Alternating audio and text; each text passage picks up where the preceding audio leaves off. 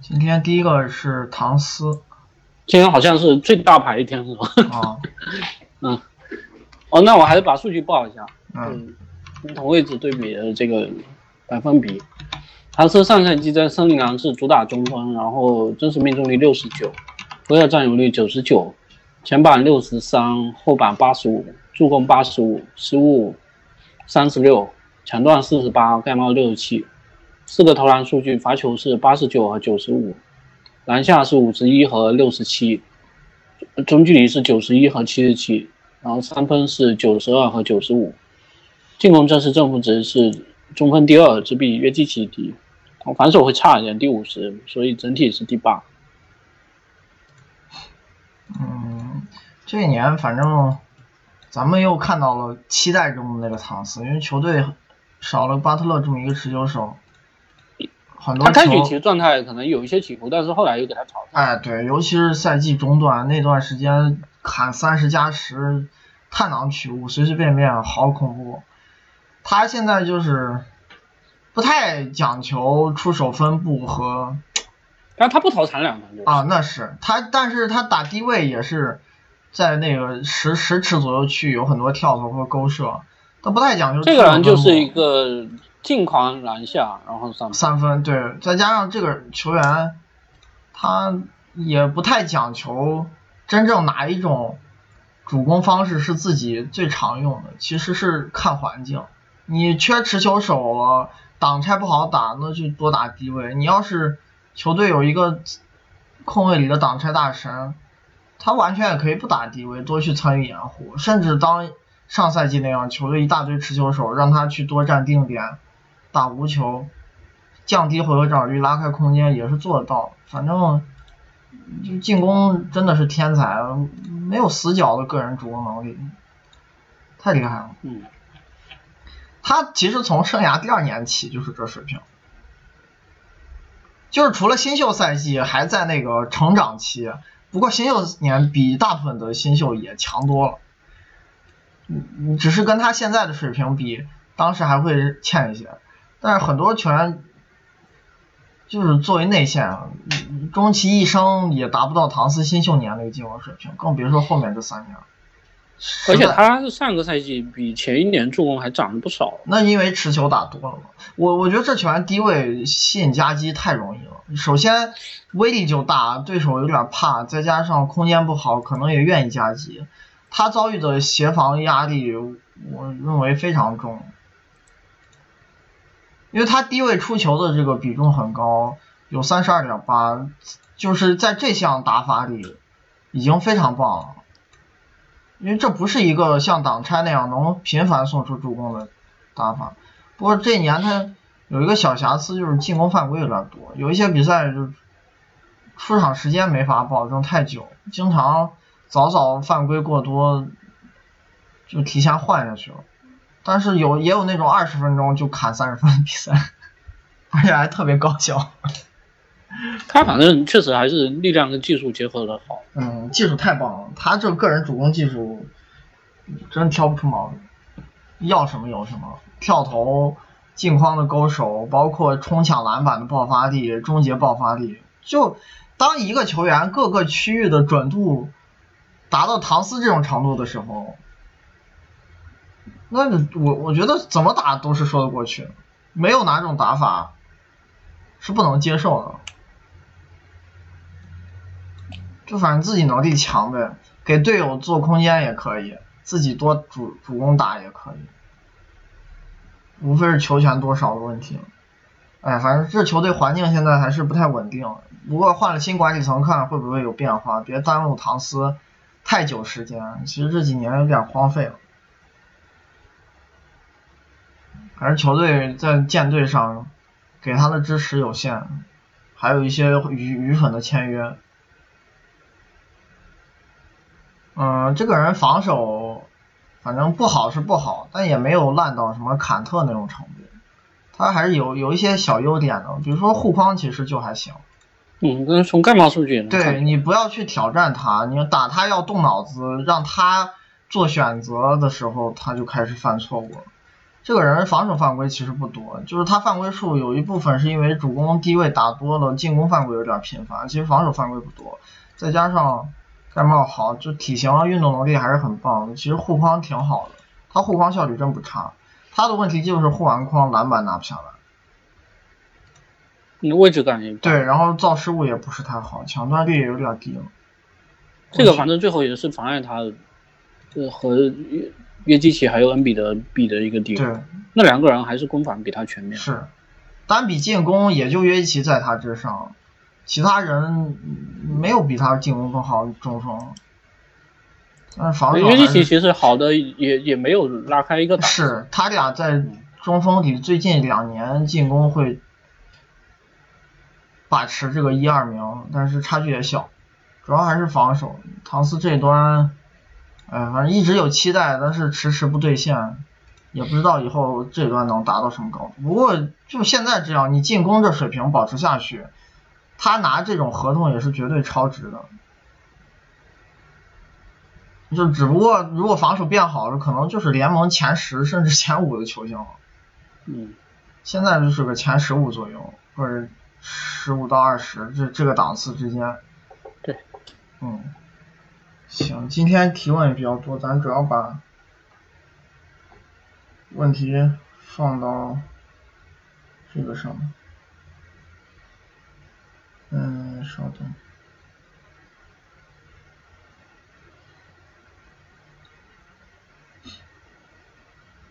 唐斯是不是破解雄鹿七六人蹲坑防守最好的中锋？雄鹿和七六人在防守的资源上还是完全不一样的。就上赛季来说，雄鹿他有两个中锋，其实七六人只有一个。就就我这样讲，打七六人的时候，可能恩比德被迫必须防唐斯，因为其他人防不了。但是雄鹿他可以让字母去防，然后大洛去防吉布森。但如果如果是个射手式的话，可能是呢。但是但关键这个球队现在类似我配置没那么好摆，我觉得森林狼他现在现在就是，你就比如说上个赛季把吉布森拿掉了，呃，那后半段特别是西伯杜下课完了以后，他是没有打首发的嘛。那比如比如说你让萨里奇，当时萨里奇还在的时候和唐斯搭，嗯、这个其实你从射程讲是没有问题，但但是森林狼他的问题是外线球员有几个会拖空间，或者说不会利用你这个空间。而且还有一点嗯，你你你说如果你这样摆内线，我觉得很多球队也有可能是拿中锋去防你萨里奇，会有这种想法，因为没有好到让人觉得是致命的程度。反正我我觉得你现在问题是你这球队档次没够，是不是？是你只说他能不能针对，你让其他人来配合。，对你，你尤其是打雄鹿这种队的时候，他们这种内线资源轻易不太做对位上的一些想法和就调整改变。你只有把他逼到绝境的时候，他才开始思考自己的防守策略是不是有问题。对你都没跟他拉到一个档次，对你考虑考虑这单个对位有优势没有用。唐斯和约基奇相比，谁是进攻端更好球员？那我整体讲还是约基奇，因为传球这个加成实在太巨大了。不过单比个人进攻，约基奇是不如唐斯，因为毕竟但也没有差得太远啊对我觉得约基奇进攻还是个人进攻还是挺强。是挺强，但唐斯的优势就是他毕竟天赋更好，结合体型、对抗和运动能力的这个底子还是出色。嗯有然一后些看这样子，这这就你至少在常规赛来看，他他打时间更久。啊，对这个人出场时间会长一点。不过上赛季降了，可能是犯规变多的问题。前一年再往前一年，就是一六一七赛季，他二年级赛季，那西伯路真是把他往死用，八十二场，场均三十七分钟。当年和维金斯俩人是全联盟那个赛季唯唯二的出场超过三千分钟的球员。现在这个时时代，已经很少有球员会在一赛季被教练用三千分钟了。但是他降完了以后，场均还是对，约还比约两分钟基奇多打两分钟，对，还是有两千五百分钟总出场时间，嗯而且他过去四年只缺席了五场比赛。嗯，这个无产是为什么这么说啊？唐斯的这个 NBA 历史上有没有过内线球员刚进联盟头两年做到顶级进攻，呃，进攻顶级但防守稀烂，然后随着经验积累，防守水平逐渐成为合格以上的先例？唐斯我觉得防守谈不上稀烂，稀烂的这个标准可能更适用于什么坎特、兰德尔这种球员。唐斯防守没差到那种程度，这个还是有区别的。这种先例，但是确实，我现在可能比较担心他有有可能最后就是这样啊，对。然后你说这种先例，说真的啊，唐斯这个进攻水平在 NBA 史上的中锋里，能跟他差不多或者比他好的人，能有几个？我都有点怀疑。奥尼尔吧，奥尼尔、约基奇、诺维斯基、奥拉朱旺，还能有？诺诺维斯基不是不是，那是四号，还是少，嗯，就是首先唐斯他现在一一部分是受惠于这个时代先进性，他练了一些以前球员不太尝试的技术，就是球场在进攻端的这个丰富度，可能是因为他出生在这个年代，有一些获益，因为像阿拉朱旺那种球员，以前打法还是我觉得单调太多了，不会打挡，就不当时也不怎么打挡拆，然后射程也不够，爱投一些长两分。其实你从纯的真实命中率上讲，他肯定是不如唐斯，但是当时的环境也不同。但即使抛开这个不谈啊，或者把这个计算在内，我也觉得唐斯他这个个人进攻水平在 NBA 史上，能跟他一较高下或者比他更高的人寥寥无几，而且他还有很长的时间成长，尤其是他入行短时间内就有这种水平是最难得的。我觉得这个样就模板还是就比较对象太稀有了，就这种话我不好下结论，因为唐斯太强了进攻，这个标准有点高啊，你单说进攻端。嗯，唐斯和格里芬两个三分能力出色的内线球员，相较谁三分水平更高？那我觉得是格里芬，因为他那个产量还是比唐斯高，出手难度也大。虽然但你这里问题就是大前锋投三分跟中锋投投三分方式也不一战略样，价值有点区别。哎，对，战略价值也不一样。唐斯虽然在中锋里，我觉得出手难度已经很大了。这个球员他射速特别快，经常无视贴防也能出手，不像有的那种中锋是面前只有三米无人的时候才敢投。唐斯这个球员不太计较这些，在中锋里投篮难度已经很大了，但是跟格里芬比，我觉得还是会有点差距。那个球员像上赛季那个打法，有时候跟后卫一样，是真正的后卫。嗯，你要说这个上赛季的三分水平，我还是倾向于格里芬更好。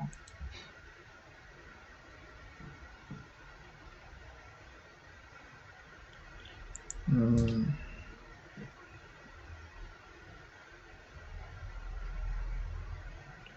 唐斯策应能力如何？防守端问题在哪儿？防守刚刚讲了，然后顺下终结如何？其实这个人终结也很好，刚才也讲了。但他没有一定都是顺下。对他就是技术太多样了，不一定非要去篮下，外拆也很好打，顺下也很好打。呃，唐斯更适合搭档是冲框型后卫还是投射更强的后卫？那我觉得我都都行，你只要能力强的后卫就行，他随便去适应你，想咋打咋打。这球员但你可能森林狼，你如果说，比如说你呃，你像场上有个吉布森的时候，可能他还是他可能会优先外外裁。那我觉得森林狼可能也缺持球投资源，就是蒂格和哎呀，这些队友其实说真的能力都还是。能力不够。对，唐斯传球不差，这个人他很耐心的在进攻端，很会观察阵型，打低位不强求于自己蛮干，嗯，是能找到队友，但问题在于队友把握度不行，有时候，然后拉开空间的支持也不好，即使他被夹击，球传出去，那球都不一定能进，还是射手环境不够好。其实唐斯传球不差的，这个也讲了很多次。嗯，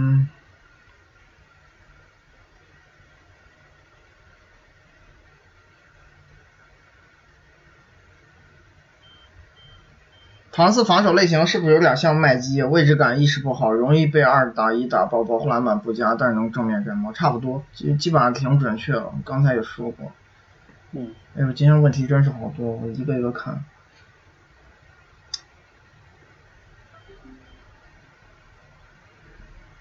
唐斯是不是小前锋打法的中锋？这种形式，这个说法好奇怪啊！首首先，这个人是个很标准的现代化内线，就是又会打低位又会打挡拆。那你小前锋有的是打持球挡拆的，那他没道理。那是没有，对，包括那个面框单打，他也没有特别多，是会比以前多打一点儿，但是他的那种面框其实跟低位差别很小了。那你要说小前锋，我觉得约基奇还比他像。嗯，那个人是会自己叫后卫做掩护，来来他的打持球。其实格里芬是这种打法，然后考辛斯以前有点这种打法，就是很多那种一对一从三分线开始持球叫掩护或者直接强行突破。唐斯还是挺标准化的内线，就球路很正。我觉得这个人就是现代内线进攻的那种标杆。约基奇路子不不是太好学，唐斯这个打法，我觉得就是很标准，能做掩护这个这个低级中锋的这个问题，这个其实我觉得，嗯嗯，他约基奇跟恩比德，他肯定我觉得还是比不上，那肯定是比不上，因为你攻防兼备，现在现在不够。但我觉得他跟戈贝尔差不多。还有一个武切维奇，上赛季那是武切突然间涨的。不过这个人之之前履历是不如他俩的。嗯嗯，还是要维持更久才可以有说服力。他和戈贝尔会在约基奇和米德之下吧？我觉得更倾向于这个位置，因为像霍福德这种 RPM 这些人出场时间不够，对出勤不够的。还有纽基奇也是就上赛季一年达到这个水平，然后还重伤了。像大洛这个出场时间也不够，跟唐斯比，都会在产量上有一点差距。我觉得你跟恩比德约奇差距最小的就是他和戈贝尔了。然后武切维奇如果能保持上赛季啊，那差不多，他三个可以放到这个行列里是。然后像小加以前可能接近这个水平，现在也是出勤要保护，包括自己进攻也没以前强了，持球是越来越差。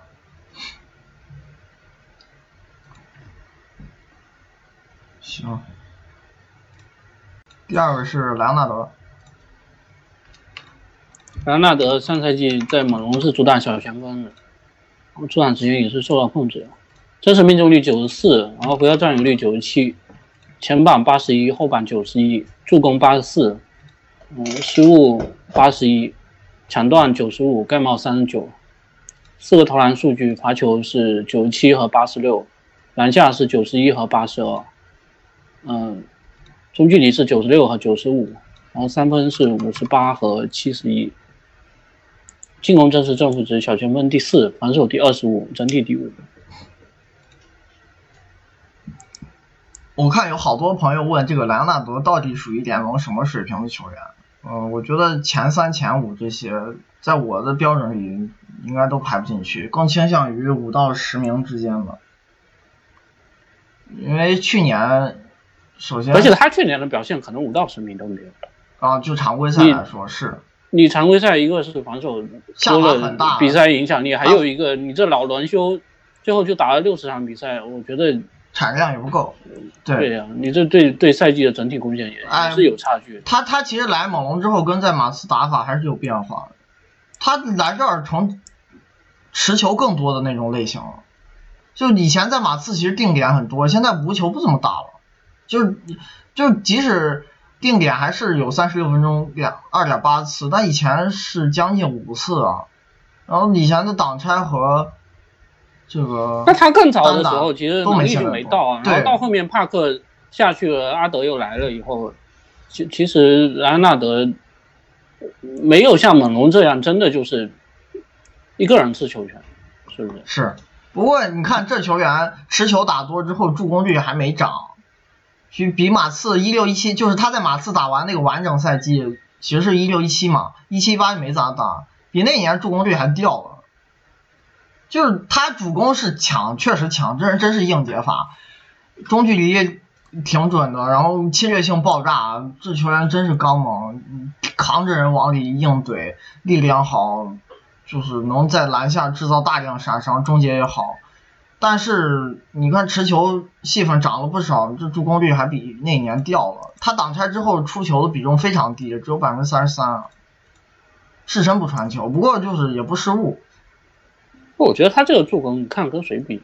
嗯，反正你跟杜兰特，你你真的要说毒，那也没没到，我觉得倒没到。反正传的不多，但是我觉得他这个人。你持球打这么多，有这个助攻率其实是正常。你看他，他关键是那个另外两项数据，传球比重还蛮高的。他低位还可以，单挑一般，单挑一般，低位还可以，低位传球挺多。低低位有三十二，这个还是蛮高的。低位可能是他会遇到一些嗯错位之后，对手会夹击的比较多一些。然后面框，而且有一点，我我是觉得就是你像莱昂纳德的这个这个传球啊，或者像字母。平时说他投篮了，这些局限性你是真是到了很高很高的舞台上的，嗯，可能跟才会觉得这是一个比较大，或者是你跟詹姆斯、杜兰特这种球员比的时候，这是短板，对，就是只是瑕疵。整体而言，这个人进攻厉害是厉害，就是有一些小毛病。其实洛维去年也谈了，因为他主攻的这个把握度和开发能力确实强，这个小毛病在大部分时候。没必要去刻意当做一个巨大短板去批评，对，只是在一些更高舞台或者跟更强球员比较的传球也有这方面。是，字母是比他爱传，但是失误会多，控制的不好，选择还是差一些，意识有点缺。但是平时其实我觉得也不是大问题，你之后碰上猛龙的，觉得好像你更强的防守的时候才会觉得有一些矛盾。然后。他就是去年常规赛，现在有很多的证据足以支持他防守严重下滑的这个问题。首先，他在场的时候，猛龙篮下限制对手这个篮下命中率、护框就变差了。他这年盖帽率是生涯新低。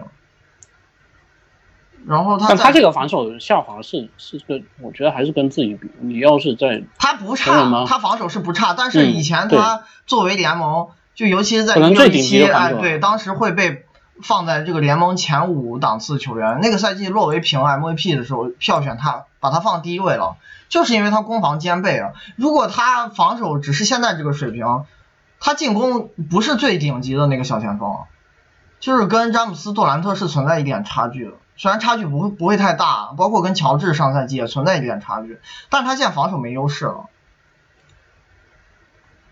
他现在只是一个在常规赛，就至少去年常规赛是一个略高于平均线的小。因为他常规赛我觉得顶多是一个普通，就是全明星，十一到二十名。对，全明星是，然后不是不是前十。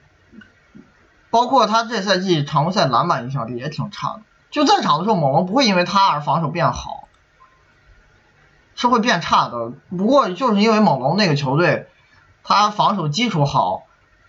就是不不是说莱昂纳德防守差，只是因为这个队里有一些防守比他投入更多、更好的球员，尤其在协防的时候，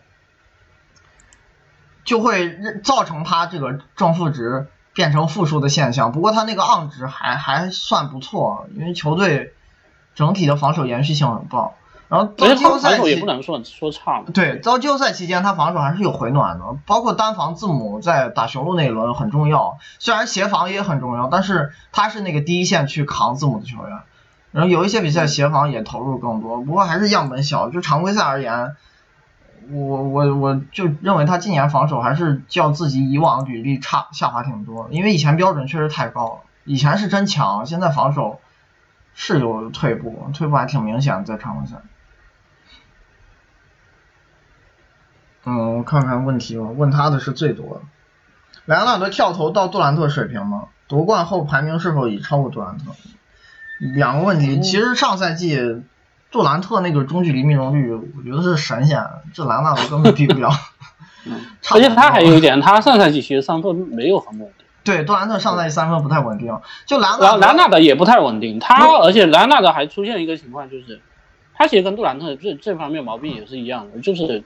中距离的出手其实快到了三分的两倍。你真正从投篮优化的角度来讲，他不是最优化的，对不对？他比杜兰特厉害的是能打更多篮下，然后造罚球也会略好一点。但是纯比中间区域的这命中率，杜兰特去年是五十三，他才四十六，所以杜兰特真实命中率还是比较高。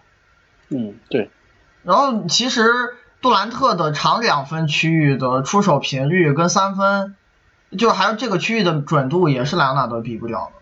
其实莱昂纳德的中距离还是倾向于更近的那个位置，对他其实长两分不是特别厉害，这个是相相较之下，不是说这个地方他跟别人比不强，就是在自己的这中间区域的划分里，他还是更喜欢往篮下走。嗯，就传比这块儿，就上赛季啊，这中距离命中率没有人能跟杜兰特比，太夸张了，这个球员这这真是变态，五十三啊。莱昂纳德才四十六，夺冠后排名是否也超过杜兰特？那我觉得也没有。杜兰特，我还这就是一种反签的说法。对我还认为比莱昂纳德。哎，我你有没有感觉最近这个看这个霍林格的防疫，天天在这喷这种词，就是为战绩论。然后，因为可能更早年的时候，这这种球队战绩最后影响球星分评的事情更多，而且。就就是大家可能都是属于这种印象流的东西，而且其实去年季后赛就佩尔顿他有一套数据是那个 WARP，是结合基础数据做计算的，因为莱昂纳德出场时间很久，然后球权又多，面板数据好看，他内向数据是蛮漂亮。不过他那个 RAPM 去年季后赛，嗯，其实会比洛瑞低，虽然低的不多。就是咱们在季后赛期间讲了很久，你你论攻防两端这个综合价值，整个季后赛历程下来，莱昂纳德不见得会比洛瑞好。就是这个，我觉得上上常规赛也，那常规赛肯定不如洛日好，就季后赛会很接近。然后莱昂纳德因为他是主攻手，他那个技术数据好看，在佩尔顿那套算法里还是会占不少优势的。但是你比常规赛，我觉得绝对没有洛日好。出勤。还有这个在场的防守价值差挺多的。但莱昂纳德他反正就是有一个优势，这个是，这个控卫比不了，是他这个水平的小前锋非常少。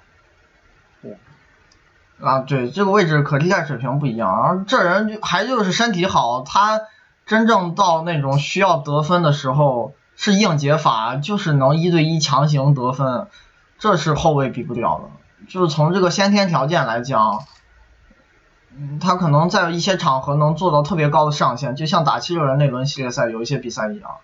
控卫像洛瑞这种球员，嗯，他是做不到的，就是天赋上的条件也不一样。对，嗯。兰纳德这种类型比较符合传统观念里头对巨星的认知。哦，刚刚还有一个问题是说唐斯，我忘了，没看到。唐斯有没有达到那个诺维斯基 MVP 前的水平？呃，我觉得纯比进攻俩人有一比，但是毕竟诺维斯基打了年头更久，他多年以来都保持高水准。唐斯还是需要把这个势头维持下去。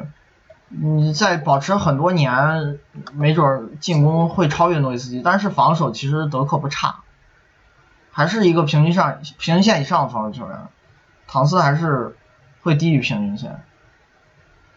我觉得就生涯当前阶段，唐斯还需要再努努力，这个比较需要更长时间来检验。现在谈哇，诺维斯基以前其实最变态的地方，他虽然可能生涯是没有达到过唐斯这个真实命中率，因为他毕竟侵略性会差一些，是不是？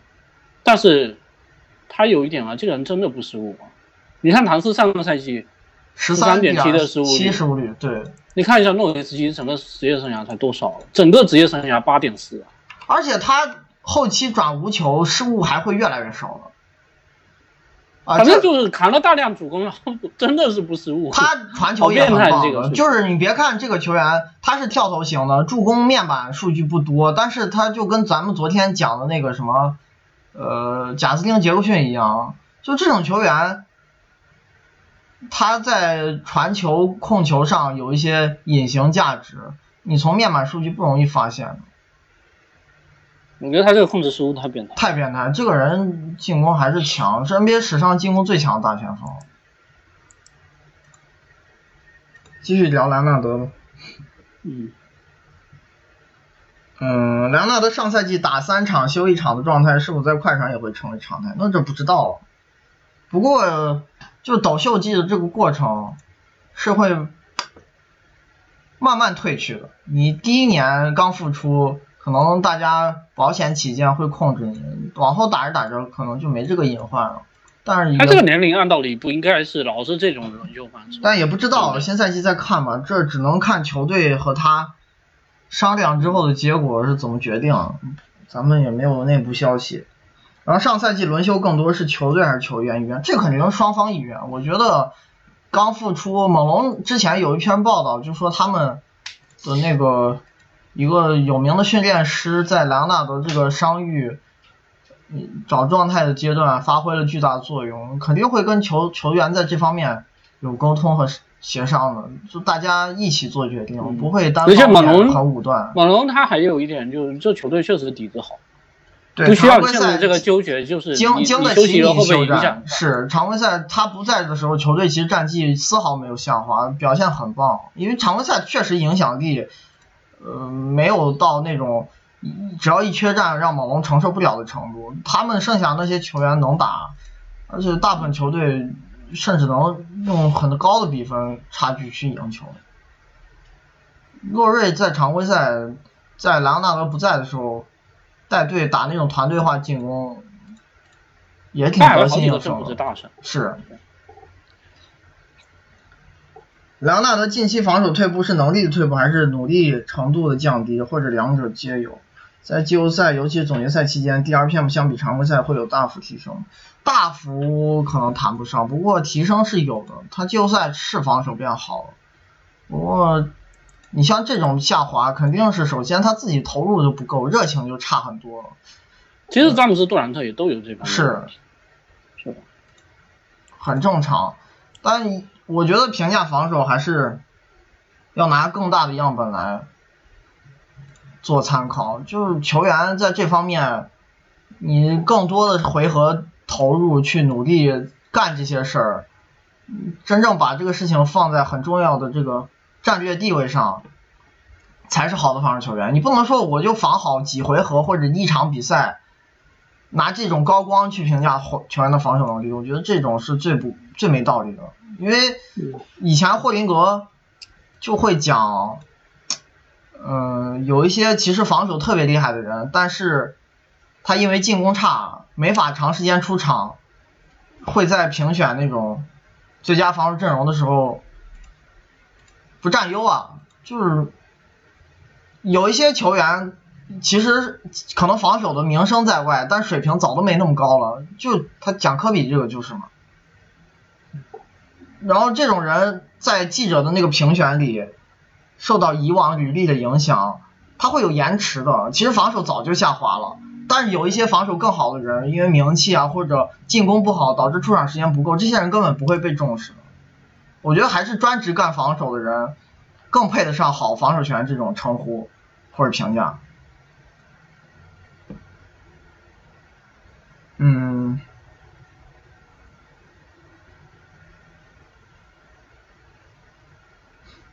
莱昂纳德是否略逊于哈登、库里、杜兰特、詹姆斯？那我认为这个说法绝绝对是成立的。别说他们了，我觉得上赛季像什么字母、约基奇，还有恩比德、恩比德、浓眉，就这些人，就大样本表现绝对都在莱昂纳德之上。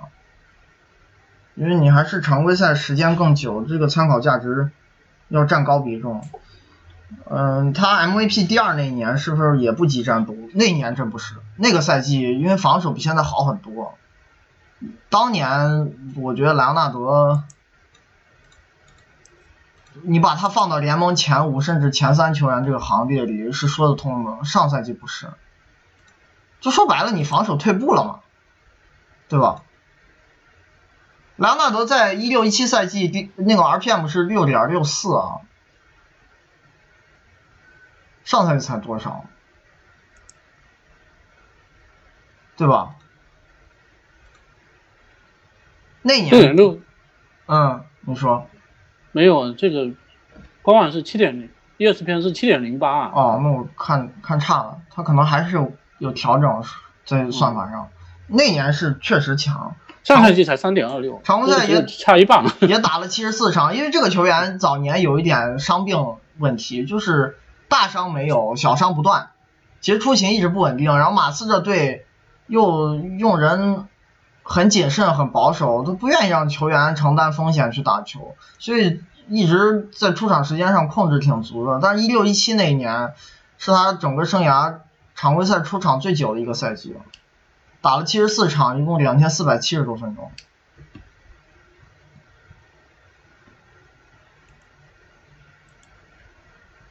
哎，问兰纳德综合攻防两端上赛季是不是他的巅峰赛季？那我觉得绝对不是。你就不能只盯着季后赛那个高光看啊！你一一六一七那年常规赛表现绝对比上赛季强，强很多的。哎，这个东西就就是真是违上进步。我而且整个就你整个季说进攻，后赛也吐槽太我我多次。我觉得进攻也不见得比上赛季差，真实命中率会更高一点，回合占有率也更高，然后助攻率也更高。他那年进攻可能也比上赛季厉害了，对吧？那个赛季其实马刺特别依赖他，当时阿德状态不太好，你记没记得？我知道，对啊，尤其是季后赛那个，呃，打火箭和灰熊那两轮，哇天，那莱昂纳德当时就是放开了抡，嗯就打关键球，连阿德呃看都不看一眼，全是自己打。阿德最后都但但其实比较搞笑的地方是他，他竞争 MVP 的两个对手其实 真实正负值反正没他高，比他高的人 没没有争过他当时，是吧？六一七当时哈登和威少比他打的时间要久，啊，那倒是，是，啊，面板数据也确实好。嗯。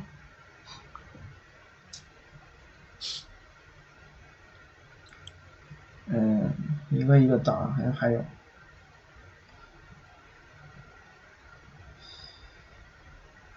莱昂纳德在与雄鹿系列赛效率不如其他三轮，是不是因为两分球更擅长非长两分区域出手，而雄鹿能做到护框区至少达到罚球线以内？还是说伤病是他下滑效率下滑的主因？我觉得首首先防守水平上雄鹿就最厉害，七六人有一个问题是他延续性不行。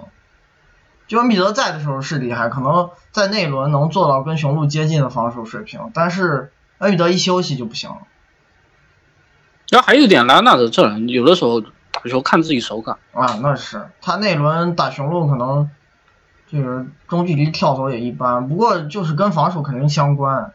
雄鹿他随时能保证有一个护框大神在场，七六人只能做到一个人，还是跟防守水平有关系。再加上球员竞技状态也会有一些起伏吧，我觉得伤病可能是一方面，但是究竟伤病有多大程度影响，这个咱们外人不知道。但是打七六人的游击场是超神，我觉得挺恐怖，的不好延续。就是，毕竟比赛与比赛之间，球员自己也会有波动了。一轮系列赛就最多打七场，一个七场的样本和一个六场的样本，在水准上有一些区别，也蛮正常，是吧？嗯，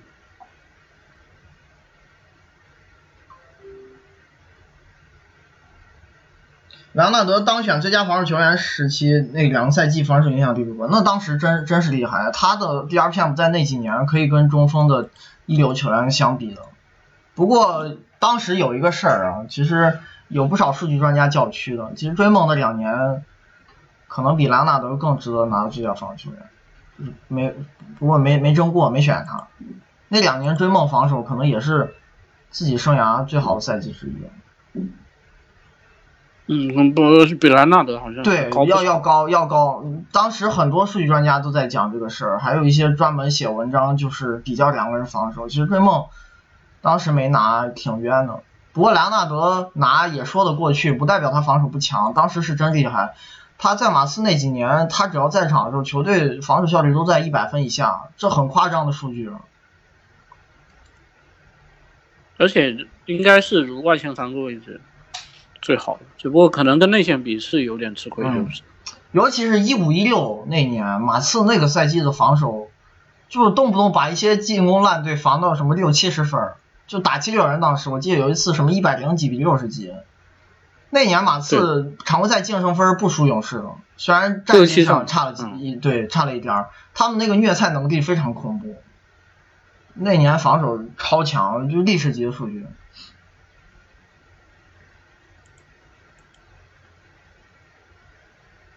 现阶段莱昂纳德是不是稳稳比詹姆斯强？就是这扯淡，没有 不可能，不可没能！我没有觉得莱昂纳德比詹姆斯强，詹姆斯就上赛季绝对是比莱昂纳德强的球员。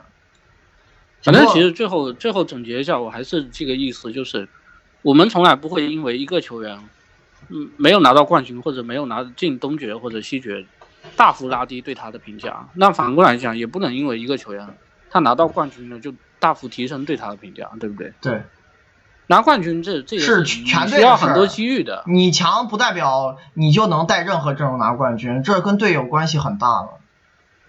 你这就包括什么？你就比如说，我们最近看这翻译，然后还有一些后来的案例，能够看出来，加内特当时其实已经是稳定联盟前五了，但是你看一下当时霍林格也是讲，有多少人在质疑加内特，觉得他他没有达到联盟最佳水平。然后还有一点，因为他当时一直是止步首轮嘛，所以评价也也肯定都不不怎么样。但森林狼那个队那会儿运作很差的，对呀、就根本然后他没有给他创造好拿了个 MVP，进了一个西决，马上档次拉高了，然后零八年再拿一个冠军。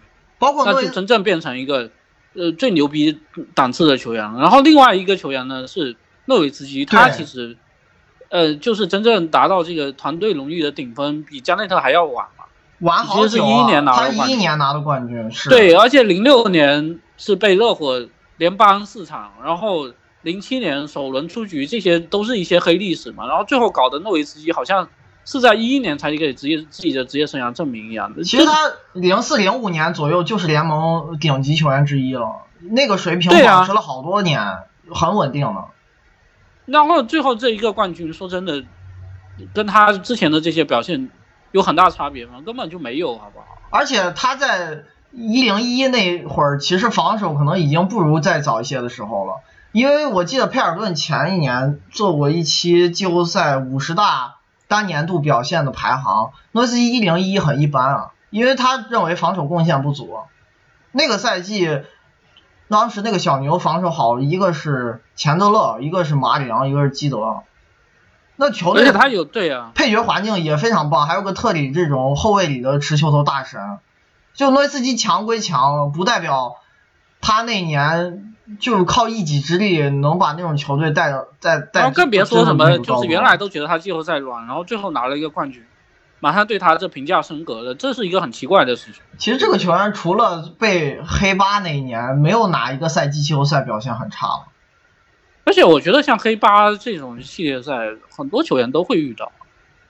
你一个系列赛也就是这几场比赛，是，你就像正常的一个球员，你在你比如说常规赛的时候，可能有一两个礼拜状态低迷，我觉得都很正常的事情，对不对？只不过有一些人，他有可能当你的团队环境足够好的时候，给你带来的容错度更更更高哎嘛。那，你经得起你失常了，是。对呀、我记得诺维茨基，就是我我我看一下是应该应该印象没没问题。诺维茨基在他夺冠那一年的有几场比赛打得不好啊，呃，总决赛有一场感冒了，打得很差，上半场好像是十中零还是十一中零，我记得。然后那场特里跟疯了一样，把热火投爆了。我记得有一他这总决赛，他这总决赛真实命中率多少啊？我看一下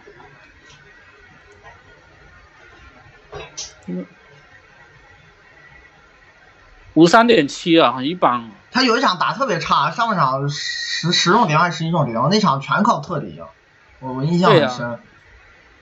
那这这我不是说我不是说他水平不够啊，而而是这个情况，你只要最后赢了，大家都不会记得这些事，对不对？是，呃，还是要关注更大样本的表现，以及球员的这个延续性，不要因为短期内的一些高光而忘了更早的事情，就很球迷很容易有健忘症，一旦有一个新事情发生，以前旧事情就忘掉，这是非常常见的。是，所以我我上赛季也是一直开玩笑说这个事，说整个季后赛没有暴露出局限性的就三个人，一个莱昂纳德，一个杜兰特，一个詹姆斯。因为杜兰特受伤，好多比赛没打，詹姆斯压根季后赛就没打。对，然后莱昂纳德是因为球队一直在赢球。你包括什么库里啊、字母啊这些，其实我觉得你就单论常规赛表现，其实比比莱昂纳德好不少的，都会被讨论什么局限性，还有哈登啊，哈登去年都强成什么样了？嗯。下个是。人今天这个确实问题很多。好，全都全都回答。嗯，奥里尼克上个赛季其实，嗯，跟前几年可能有点区别。他在热火是主打大前锋。嗯，前几年中锋打的多。因为这一年白边受受伤的情况没有前年多，前年出勤不太好。而且阿德巴约冒尖了嘛。对，他又进步了，打的手。呃，挺受斯波信任，所以这一年奥里尼克更多时间是跟他俩其中的一个同时在场的。嗯，真实命中率是在大前锋是打分八十八，然后回合占有率五十七。前板四十，后板六十，助攻七十八，失误六，抢断五十六，盖帽五十三，四个投篮数据，罚球是七十二和八十一，嗯，篮下是四十和八十七，中距离是二十五和八十五，三分是六十九和五十四，嗯，进攻真实正负值，大前锋第十三，防守第十六，整体第十。他也因为打法。就是位置的变化，打法跟前年有变化，他参与掩护没那么多了，这也很正常打大前锋就是对你的中锋必须参与战术，要不然就是更没用，很拖空间嘛。所以他所以他球权也降了。对，就更多去打无球了。不过这一年接球头表现有一点下滑，没有前一赛季准，所以真实命中率反而还降了一点点。就是在你球权减少的时候，你应该提升效率才对，他还降了。再加上因为参与战术少，助攻也少了。就是单纯从进攻表现来讲，没有前一年表现的好，是有下滑。他篮下的数据，我觉得也是有一些受到空间影响。嗯，反正，但是这个人就即使下滑，篮下还是好厉害。他是联盟出了名的那种不依赖运动能力和体型，因为他手特别短。这个人全是那种低手晃来晃去的上篮，跟以前斯科拉有点像，就是在篮下跟然后各种捞射，哎，对，跟个那个泥鳅一样钻来钻去，可难抓了。他特别会躲协防，这个人是个躲协防大师。就是这种身体条件，能把这个篮下命中率保持在七十以上，整个生涯相当变态，技术是真好。就即使他下滑了，在四号位或者中锋里，还是一个进攻很不错的球员。只是跟自己比，没有前年那么出色了。前年你记没记季后赛那热火没有他，那进攻就跟我觉得废了一样。哦，我真是没法看。当时奥里尼克就是参与战术的那个价值无可替代，进攻当然利诺也是确实跟他配，就是嗯，你其他那些乱干型的后卫没有他这么配。这个人反正就很会打战术，就是凯尔特人一去去年一七八赛季为了签海沃德是必须把他放走，其实损失挺大的，因为没有中锋的这个进攻延续性了。霍福德下场之后，他们。贝恩斯嘛，对进攻其实下滑很严重，这是奥利尼克走带来的一个损失。嗯，而且这个球员其实防守不差，只是不不是特别厉害，但是从来也不糟糕，挺聪明积极的。他抢断就不差，就手这么短，其实造失误还可以。就有问题的地方是你不能让他作为那个篮下的头号护框者，还是。天赋上缺陷大了点，所以他他这个防守数据是还行，但是出场时间还是受到限制。是，包括他如果打中锋防守就挺一般了，是打四防守还蛮优秀的，打中锋就很一般了，打中锋就是最多平均线，可能还略低于平均线一点，然后篮板也不太好。这个人就是球风积极，然后意识还可以，还是天赋差。哎，但是就是靠技术能补进攻，防守不太好。嗯，能能补成这样已经不错了，是。嗯。但是我还是认为他的出场时间有点少。就即使他有这些毛病，也不至于一场也就打个不到两节时间，我觉得有点过。我觉得跟热火这配置也有关系吧。然后包括詹姆斯·约翰逊，虽然上赛季是比他。但是斯波又想用一用，哎，对呀，然后而且詹姆斯约翰逊钱又拿的不少，总觉得好像你真要把他时间砍得很离谱，也不太现实。然后这个队可能也是呃，对于防守的需求比较高，就是在上赛季至少要保证阿德巴约和白边一个人在场，极少用他俩都不在的阵容。嗯，所以一定程度上也会压缩奥林尼克出场时间。你的轮换位置变短变窄了，你没法在两个位置摇摆了。他中锋去看一看新赛季白边走了，他时间会不会多一些？嗯，不过他也有可能跟那个莱昂纳德一起在场。哇，这这反反手机动性有点差的嗯，这种。看吧，要不然就是打小球。不过嗯还是有一些未知数，现在不好猜测。看看问题。奥里尼克上赛季助攻率下滑明显，和阿德巴约的他参与战术就少了呀。对，就是你不打中锋了，参与战术自然，这跟霍福德和贝恩斯同时在场的问题是一样的。有时候让贝恩斯去做掩护，不是因为贝恩斯能力强，是因为他不参与掩护就更没用了。这是一个退而求其次的办法。对啊，而且你你本来就是，嗯如果你场上有一个中锋是拖空间的话，那你把这个中锋拉出来参与战术，总比处在篮下要哎，对啊，贝恩斯你处篮下可能比阿德巴约、白边这种人还糟糕，就是肯定会影响进攻的。这是你身边有一个进攻能力不够好的球员，这种搭档造成的，不是奥里尼克的能力问题，只是他因然后还有就是埃里顿确实也是跟他配，然后这个人种这种纯纯接手递手无球的，后来交易走了，嗯，对啊，一走，而且他没交易之前也没有前一年那么受重用。然后你其他后卫其实都是乱打型，你像韦德这这种球员，你在场上一旦把埃里顿剃掉了，奥里尼特怎么跟他配，我也不太清楚，是吧？那个拿了球就是干，我觉得也很正常，就是。奥里尼克传控数据和同位置比什么水平呢？RPM 是是肉和首发水平，但是为什么不能稳定首发？就是一方面可能还是觉得他这个防守的局限性，而且而且还有一点，他上赛季其实首发蛮稳的，只不过出场时间，他有时候打假首发，他他到了下半个赛季的时候，首发位置挺稳定的，因为那会也是我觉得斯波对约翰逊绝望了。啊、对，有点开始知道这好好像试不出来了，是吧？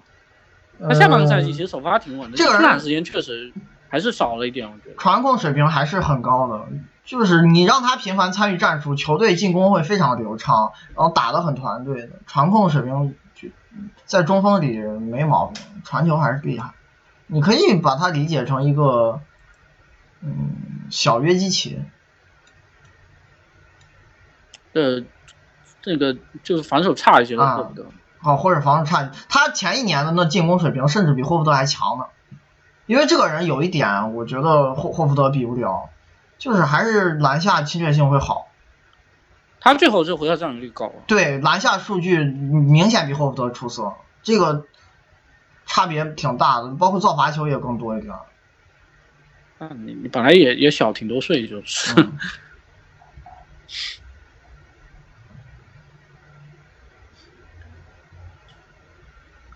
奥里尼克搭档莱昂纳德的话，是不是可以组成全空间阵容？水平如何？你要这样摆，进攻应该是挺厉害的，因为那那个莱昂纳德可能能接受只站定点的这种用法，他还是挺老实的。这个三分球上赛季是真准，让奥里尼克多去参与掩护，那个人往外一站，挺好的。但是这阵容就是可能护框防防守有有有一点不太靠谱，因为奥里尼克打四的前提就是他旁边会有一个协防很棒的球员，即使是阿德巴约，他也是个很好的防守球员，白边甚至水平更高了。这摆莱昂纳德在场，你这球队就是头铁就只玩进攻了是吧？那就防守就让协防不要琼斯去打小前锋，啊，靠琼斯护框的，那你空间还是不够那对机智、啊。对面会拿中锋去防对你这空间还是不够机智，就相当于你有时候打前年打雷霆，人家拿中锋去防你罗伯森一样。嗯，你莱昂纳德这种球员的问题是，他没有主攻能力，对手可以接受拿一个矮一些的球员去防，不会被你爆，你又不冲抢篮板，又不去篮下打低位，刚好你有个琼斯，我藏中锋就好了。你这三号位这样摆，其实空间的优势就失去了。哎呀，我觉得他们这竞争这么激烈，这不好说的事情，就是说很难讲这现阶段轮换阵容会怎么用，一套阵容也不会用太久。行，差不多。下面是乌布雷，这个居然今天能力最差的一个，呃，上赛季在奇才跟太阳先后都打过，打小前锋的，然后真实命中率五十三，回合占有率八七，前板七十三，后板六十四，助攻二十五，失误六十，抢断八十八，盖帽八十八，嗯，四个投篮数据，罚球是八十八和五十三，篮下是九十五和三十六。呃，中距离是六十四和七十四，三分是七十三和二十三，进攻正式正负值，小前锋第二十八，防守第五十，整体三四。这人是个大毒逼啊！这真是不传球。他现在在太阳那个打法跟奇才比还是区别挺大的。球员多了不少，对，包括包括挡拆也打，尤其持球变多，对。嗯反正他厉害的地方就是身体条件真好，臂展特别长，运动能力也极其出色。即使技术挺粗糙的，反正自己就乱干胡打，也能维持一个挺棒的产量和过得去的效率。对啊，上赛季每三十六分钟快五次罚球，然后篮下出手快六次，小前锋前五。嗯，就是侵略性靠这个身体是能保持的，进攻端是活力确实足够强。像什么进攻篮板、空切、快攻都能给你搞啊，定点突破嘛。对啊，定点突破、挡拆突破，反正他也不投长两分，就是打持球能往里怼就往里怼，还是球风挺刚猛的。进攻还是相对更好的一端，虽然进攻也不是那种多优秀的水平。那你最后还是受到传控和三分的限制。哎呀，他这传控真是差，这球员眼里完全没有队友。一个二十三回合占有率的球员，助攻率只有不到七，实在有点夸张。他的那个就法尔克网站有一项助攻率和回合占有率之比，他这项数据每一个赛季都优于不到联盟百分之十的侧翼或者前锋，就是在这个位置里是最差的传球手了。当然失误就是也不多，这点相对还行，但我还是认为传球太差。嗯，然后他三分也不是特别准，产量还可以，但是回应的不好，准心差了点，不太稳定。现在是一个那种乱战型球员，其实阵地战定位怪怪的。呵呵，呃，反正就是走了一个乱战型的前锋，来一个，在这个队也也是，可能上赛季不在乎啥，就放开打呗。嗯，防守防守不太好，防守是差了点儿。这个人就是纪律性很糟糕，预判选择就我感觉球商很低，脑子不太好使。他就是那种抢断盖帽数据还行，但是协防乱做选择，有一些糟糕的协防尝试其实是无意义的，直接拖累了自己的影响力，篮板影响力巨差无比，然后犯规也多。啊，你这先后效力的球队，环境最差。哎，环境也不好，对他这方面习惯也没啥可培养的，就防守端还是有点烂，尤其配不上他这个身体条件。这个人当时入行就是卖相比较好，就是因为身体好，臂展特别夸张，快两米二，再加上运动能力很爆炸。那反正太阳其实还是给他蛮贵的一个价格。嗯，有点。离谱，我觉得合着是蛮贵。关键他到了那个时候，其实市面上没几个球队有钱。是，而且他又是受限制自由球员，两年三千万。签的很晚啊，我记得签的挺晚的，到了快七月中旬。哎，但好在就是合同不长，你无非就把他当做贾巴里帕克。啊，年纪小嘛。嗯，再试试吧。行，看看。那我觉得他进攻还是比帕克好一些吧。嗯。三分毕竟还是更磨球一点，三分会好一些，是。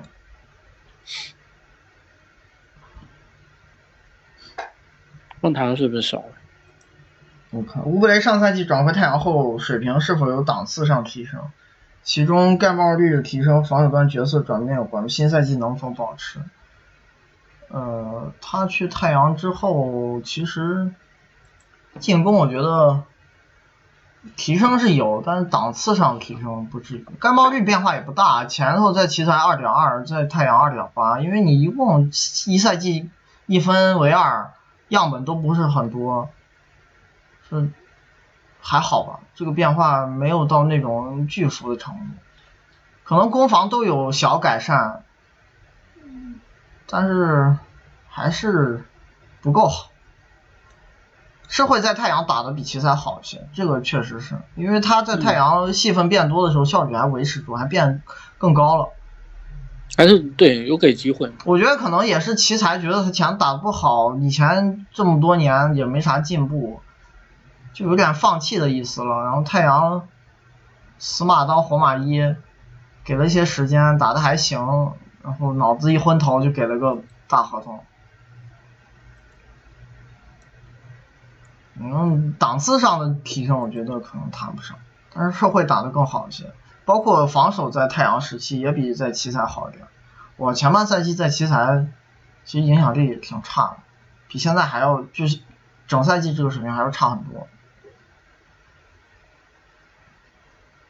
新赛季能不能保持我不知道，因为这个队配置变化很明显，有一些位置的用法。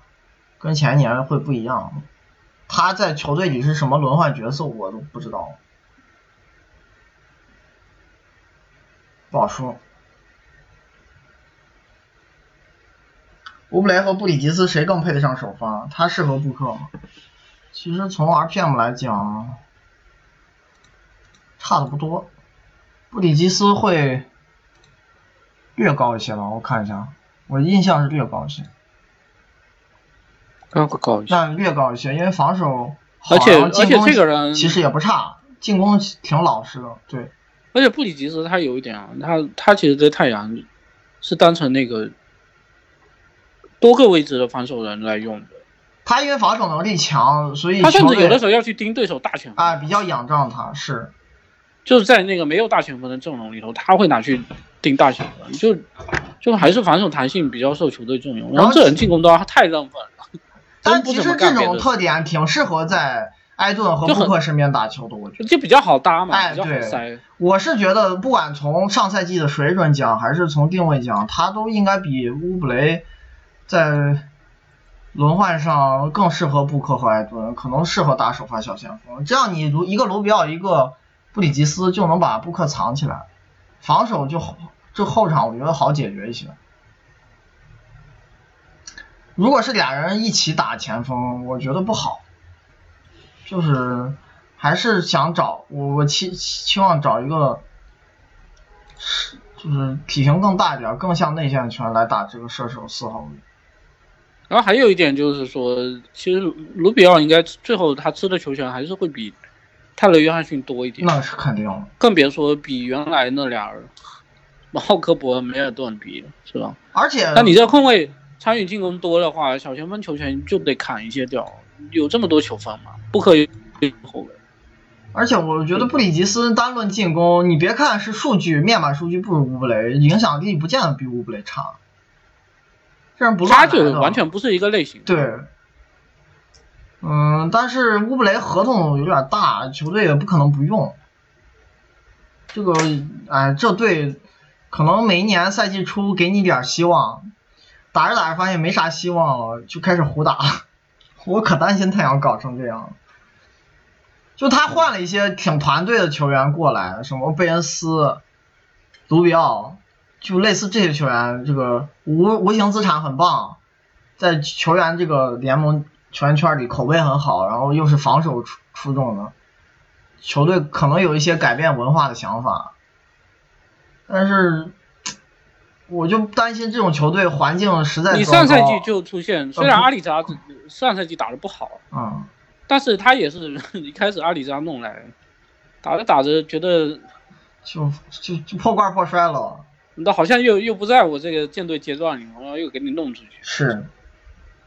然后到底他们现在对自己球队的定位到底是什么样的？说真的也不太清楚。乌布雷篮下频率增加，主要受益于快攻。主攻增加，他整个球权就变高了。对，然后还有问造罚球，这个人造罚球相较于他的球权非常多。然后乌布雷进攻算不算杂而不精醒？我觉得是有些杂，没有真正的招牌。说白了，定点也不够厉害，持球挡拆也不够厉害，快攻就是你不可能每次都是攻框，还是会有些投射，投射还是不够准。要不然你这人进攻也没好到那种很优秀的程度，在小前锋里一般般啊，就是高于平均线一点儿，不是多强，是挺杂的这这人。嗯，和跟阿隆戈登还有早年杰夫格林比如何？嗯，不太一样吧。他跟戈登可能半斤八两吧。我觉得格林早年进攻更差，那个人有有有些赛季效率挺烂的。但是这两个球员其实更像前锋一点，他们低位会打得更是，这乌布雷这身板是个更像一个后卫，对他只打挡拆不打低位的。他体型是很棒，但是很瘦，不是那种跟人对他还是更像侧翼球员。对，而且，但是格林可能有几年那个效率有点烂。我觉得格林进攻会更差，戈登跟他半斤八两的。哎，格林这人其实有一点却比比较好的，他其实打法挺磨球。啊，是，对吧？那个杰夫格林，嗯，格林不磨球。生涯有一些赛季，那真实命中率也就五十左右，有有的赛季是还行，但是不稳定，就是起伏特别夸张。有一年什么五十一，有一年四十九，还有一年五十点五，就类似这种表现，其实很伤害球队。乌布雷效率会比较好，然后格林传球也差，在这方面俩人问题是一样的。我觉得跟戈登比半斤八两。那戈登传球比他好。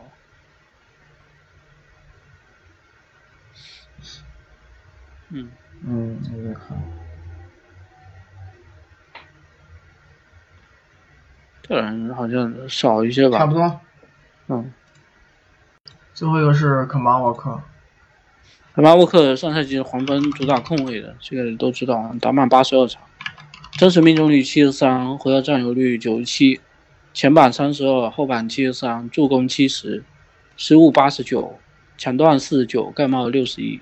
四个投篮数据，罚球是，呃，八十九和八十，篮下是八十七和三四，中距离是七十八和六十八，然后三分是九十六和六十二，进攻真实正负值，控卫等一下，第四，防守第五十七，整体第九。嗯，他上赛季效率下滑的这个方式，我觉得有点怪。其实持球。跟以前一样强，他是接哎对接球投不准，他上赛季甚至出现了阵地战接球投的那个有效命中率还没有持球的高，虽然只差一点点，一个是五十点九，一个是五十一啊。但是正常的现象应该是接球投要比持球投准非常多才算合理的。前一年他这两项数据是，呃接球投五十七点九的有效命中率，持球投是四十九点三。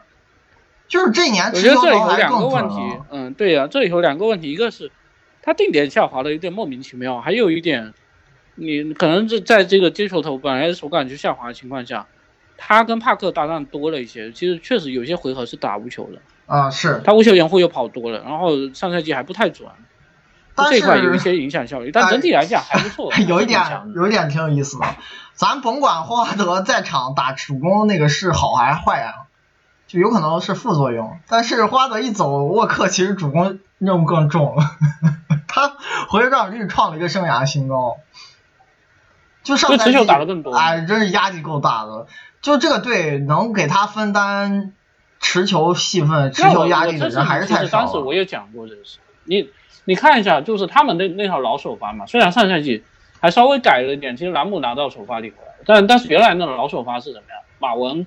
是一个定点为主的大 M K G 不拿球的，不拿球的。然后巴图姆，哇，这这最近几年这主攻欲望也是降的，已经接近没法看了。现在就是个那个工具人嘛，就是站站定点传传球，挡拆都不怎么打。对啊，那你中间三个位置进进进攻参与度这么低的情况下，原来霍华德我觉得可能是不是也有一些低位是被逼出来打。但是一方面黄蜂比较纵容他，逼是逼。从另外一个角度讲，我觉得打还是伤害球队居多，就效率确实不行。有有可能有一部分是因为你的就就中间这三个位置开发进机会能力也有点太差。嗯，所以这一年就沃克球权还涨了，但是嗯，因为这个球员他所处的环境确实不咋样，嗯球队空间也不好，然后有一些球员老是起起伏伏，状态不太稳定。像嗯那个泽勒前几年其实进攻挺厉害的，这现在也没以前强了，然后搞得他有时候跟比永博一起搭挡拆，环境很差。所以你看这人，他真实命中率没有欧文高，但是进攻端的 o r p 比欧文高，虽然高的不是特别多，档次是蛮接近的。就是能从这个角度讲，你的比赛影响力是要结合你的面板数据啊、进阶数据以及环境来看的。就他这种环境下用这么高球权打出这个效率，是一个很棒的打卷，不是一个很普通的表现，是非常厉害。这人就可能就是球技中相对来说比较短的一个一部分，终结是不太行。那我觉得他即使了确实即使对终结环境再改善一点，就是最后是天赋的环地方，可能还是确实会差一点。嗯，对他甚至但他比欧文挺会还造罚球的体型小，这人球风挺刚猛，挺硬朗的，不是那种躲着人打的，而且速度又快，个子这么小抓不住，有时候就打那种时间差去篮下造犯规，然后再加上他罚球又很准嘛。然后这个人还有一个特点是，他虽然打持球优先主攻，传球不是第一选择，哎，但是他不失误，控制失误一直非常棒，是全联盟失误率最低的控制之一，多年以来这个常年都是，是。所以最后还带来一个结果，就是黄黄蜂其实也是常年 NBA 失误最少的球队之一，特别是这对打法就特别单调，就是沃克干嘛，尤其是打到关键球，就他早年的时候那个中锋你记得吗？埃尔杰弗森是一个啊 中锋位置的控制失误打的。不是控制失误大神，就是一个手打球，左手不用控控球的那个人。对啊，那个球员也也是哇，我我刚才讲的诺维茨基生涯很低嘛，你看一下看一下埃尔杰弗森也挺夸张的这个数据，这个反正有看到了嘛，蛮看一眼。他整个职业生涯是二十五点五的回合占有率，然后八点二的失误率，嗯，非常低。然后你这你这两个人还当时弄一队去，嗯，沃克这一年可能是球队环境改变，防守下滑了。哎，之前咱们讲奥古斯汀的就是时候就谈到，就克里福德的这种防守方式，保护这种小后卫做得很好。沃克前些年防守一直都不差，挺可靠的。他是一个团队感特别好的控卫，就不犯规，然后篮板影响力不差，还能造到失误。这犯规是真少，这球员动作好干净，在防守端，而且还挺会造进攻犯规的。他经常去篮下帮一帮队友去协防护框，就是你别看这个人个子矮，体型这么差，以前防守真不烂，正负值蛮好看的。这个赛季环境一改，就球策略也变，球球队整个换了一套而且我觉得给他进攻压力也太大了。哎是。你这打满八十二场，然后两千八百场均三十五分钟，对，然后在场的时候扛一个是三十一点五的回合占有率，你还有体力防守，哎这对对他进攻要求确实也有点高，对吧？反正进攻就前几年真强，现在。对啊，他前几年虽然球权也不少的，但是上个赛季我觉得还还是负担最重的一年，有点夸张了这个。那你说霍华德走在这个角度是好还是坏？啊，不知道，但关键他不走，他后来屁股受伤，嗯也也没用啊。行，看看问题吧。沃沃克也挺多。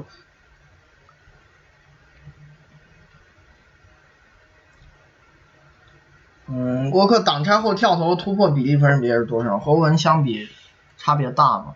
我给你讲一讲这些数据。他大他上赛季挡拆可能，嗯，跳投的比重大概在六十四，然后突破大概在攻框大概在三十左右。然后欧文这两项数据我看一下，稍等。就沃克这球员，因为他还是体型小，就是最后肯定是更依赖跳投的。就你篮下出手，作为一个这么矮的后卫，多也多不到哪儿去。但欧文罚球没他多，那是欧文他那种就终结是躲着人打的，然后抛投可能会比沃克多一些。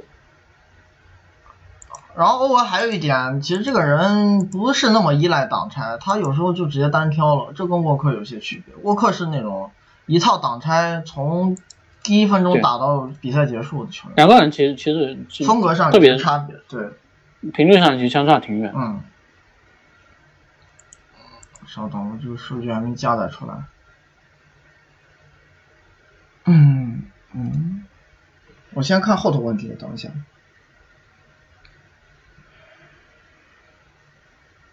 呃，沃克在凯尔特人表现的预期，然后这种球队环境适合这种后卫发挥吗？我觉得凯尔特人至少有一点，他还是射手会比黄蜂多，就空间上肯定是变好。但是今年有一个变化是，他是中中锋核心哎，中锋走了是，不过就上赛季泽勒来说，进攻也没坎特好。虽然坎特进攻也有他自己的局限性，但是坎特是跟霍福德比，对跟霍福德比不如。上赛季泽勒有退步，其实进攻就纯论终结的这个侵略性比坎特差挺多的。他还是体型差嘛，呃，但是泽勒比坎特好的一点是，他可能能老老实实一直做掩护。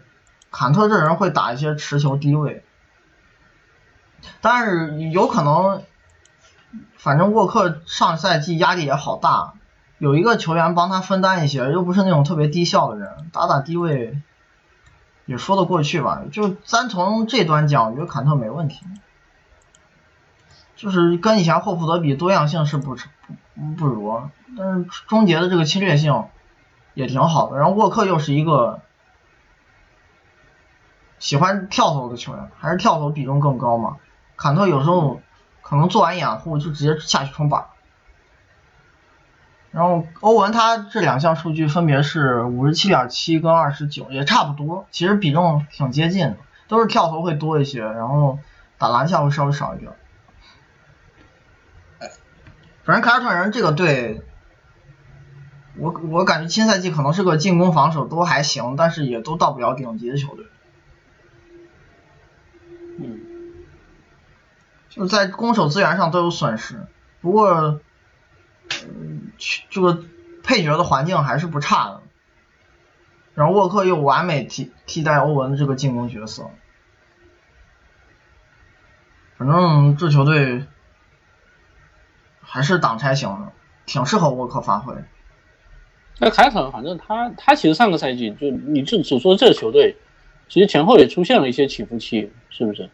嗯，然后他有几个人，比如说杰伦布朗，包括上赛季的海沃德，还有斯马特，这些人就三分准的时候跟不准的时候，他们区别蛮大。嗯，你觉得好像好像有的时候看的空间支持挺好，他老是进不了球，然后等到你比如说上赛季开局那那状态不太不大行嘛，你对他期望调低一点，那又有一段时间又挺准，他进攻就上去了。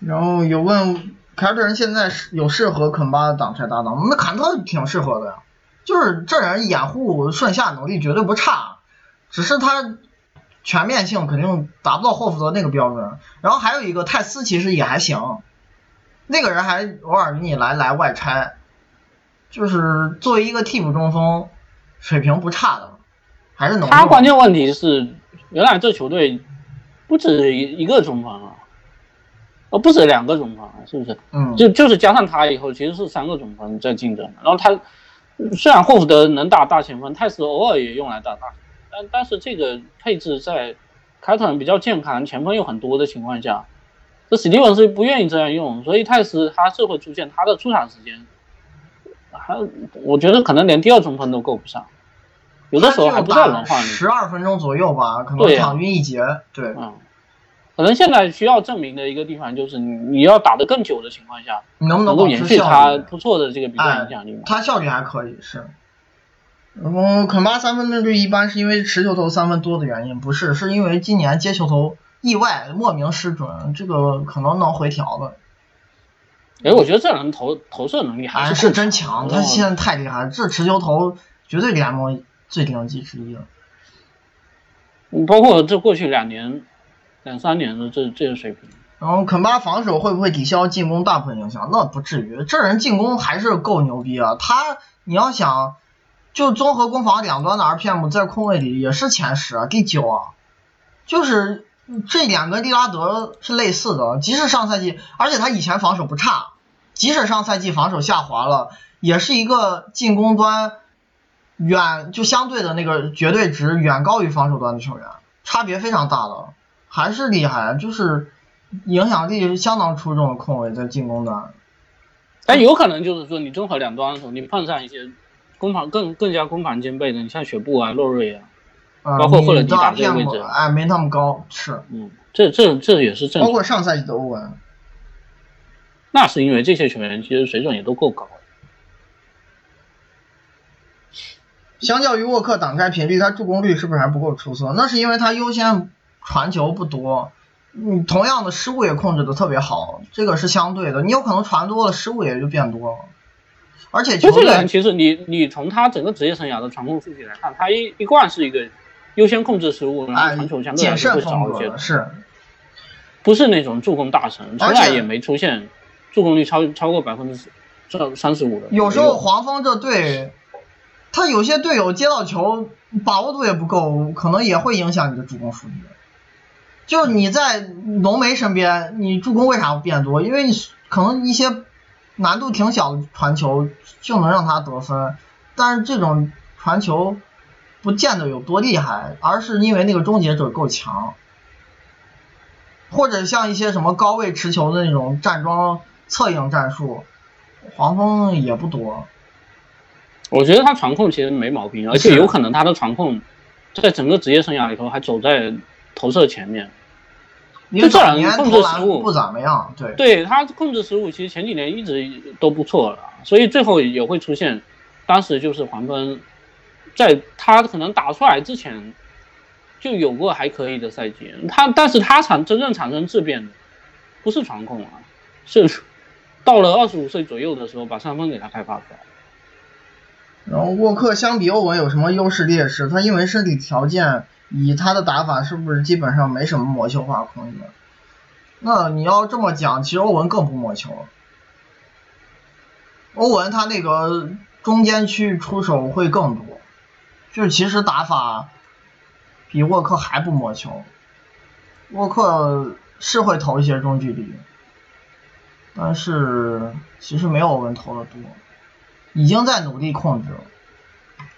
那欧文确实他他有这一点比沃克厉害的，就是他两分命中率是比沃克高，因为他那个体型也更好，然后单挑技术更好，他不太执着于非要叫掩护，单挑就是容易在中距离出手更多。沃克其实其实你如果要要挑的话，确实他不管篮下命中率还是中距离命中率都一把，是不是？嗯，中距离命中率可能可能还过得去，但是又不是最拔尖的那种，而且这个数量我估计也扛不下去，他跟利所以拉德最后有一点拖沓效应。有点像，其实但利拉德还是比他磨球啊，那是因为利拉德运动能力可能更出色了，那所以最后效率还是会高一点。是，所以利拉德 RPM 也会比沃克高一点嘛。嗯。然后跟欧文比的话，我觉得沃克持球的三分还是产量更高，这是欧文做不到的。这俩三十六分钟三分出手数差了将近两次，然后欧欧文也是因为在那个球队有更好的环境支持的原因，他会多打一些无球，就是包括回合占有率也上赛季比沃克低一点，三分命中率相对高，跟出手的方式啊难度也会有些差别。然后我我觉得沃克比欧文还好的一点就是，他虽然中距离没有我那么厉害啊，不管是出手频率还是命中率都会差一点，但是他打篮下也更直接，侵略性其实比欧文好，造罚球就会多，差别不大，只是在不同的技术上各有千秋吧。进攻一个 RPM 是控卫第四，一个第五嘛，四点二一和三点七七。嗯，差差不多。嗯，然后我尔曼现在会好一些，就是是。毕竟年轻一点，然后体型也好一些。然后沃克换队后空间变好，同时掩护人质量变差。我觉得掩护人做掩护的这个积极性可能坎特是不如泽勒，但是泽勒终结进攻比你厉害。哎对没有坎特好，这包括进攻篮板坎特好恐怖，这俩球员你真比上赛季的进攻是坎特会更好一些。对于沃克效率，而且泽勒 要先上场才行。哎，是老受伤。对于沃克进攻效率和进攻选择有可能发生哪些变化？会不会因为空间变好，攻方的侵略性啊增强啊，增加罚球。还有什么从掩护掩护人从泽勒变成坎特，大概是什么程度的降级？我觉得可能对沃克而言，他的选择不会变化太多，因为他在这俩队里都是那个绝对意义上的第一持球人，怎么打你球权一旦有点溢出的话，对你球权要这么高，他可能也不好优优化出手权。但但是我觉得沃克在凯尔特人回合占有率应该会降一点，不会像上赛季这么高了。什么海沃德、塔图姆、坎特这些人都会帮他吃走一些球权的。然后他自己三分命中率可以往回调。哎，对，或者在这个队多打打无球，可能会在黄蜂比在黄蜂有可能。嗯，就是还是环境会变好。黄蜂那个队，呃，队友给他的支援实在太差了。黄呃，沃克在黄蜂是否有负荷过重之前是有一点，刚才已经说了，然后降球权也说了，呃，包括最好的挡拆搭档，我觉得坎特还是可以的。嗯，还有沃克失误率控制如此出色，是否与环境迫使他尽量自己主攻有关？呃，也跟自己的倾向性有关。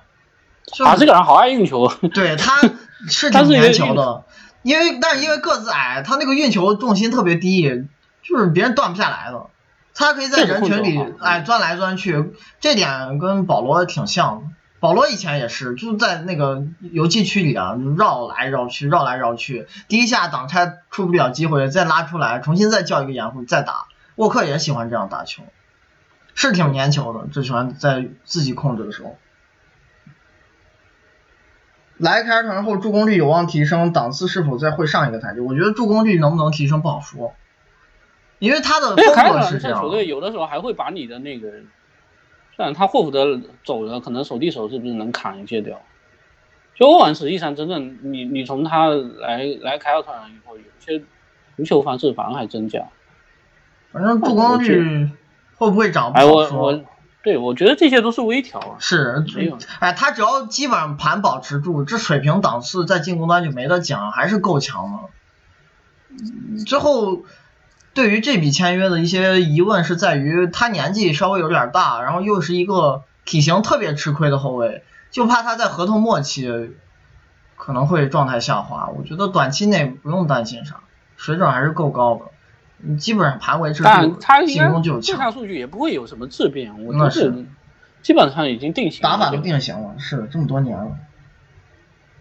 行吧，今儿聊了好久，这球员也是大牌，就这个意料之内。不过反正最近几天都挺多的，我看了一下。后面还有什么杜兰特、勒夫、欧文、米德尔顿啊克雷汤普森米德尔顿都快来了，是 K 开头的球星挺多的。行，那明天。凯文鲁尼是吧？啊 OK，好好 好，好，拜拜拜拜。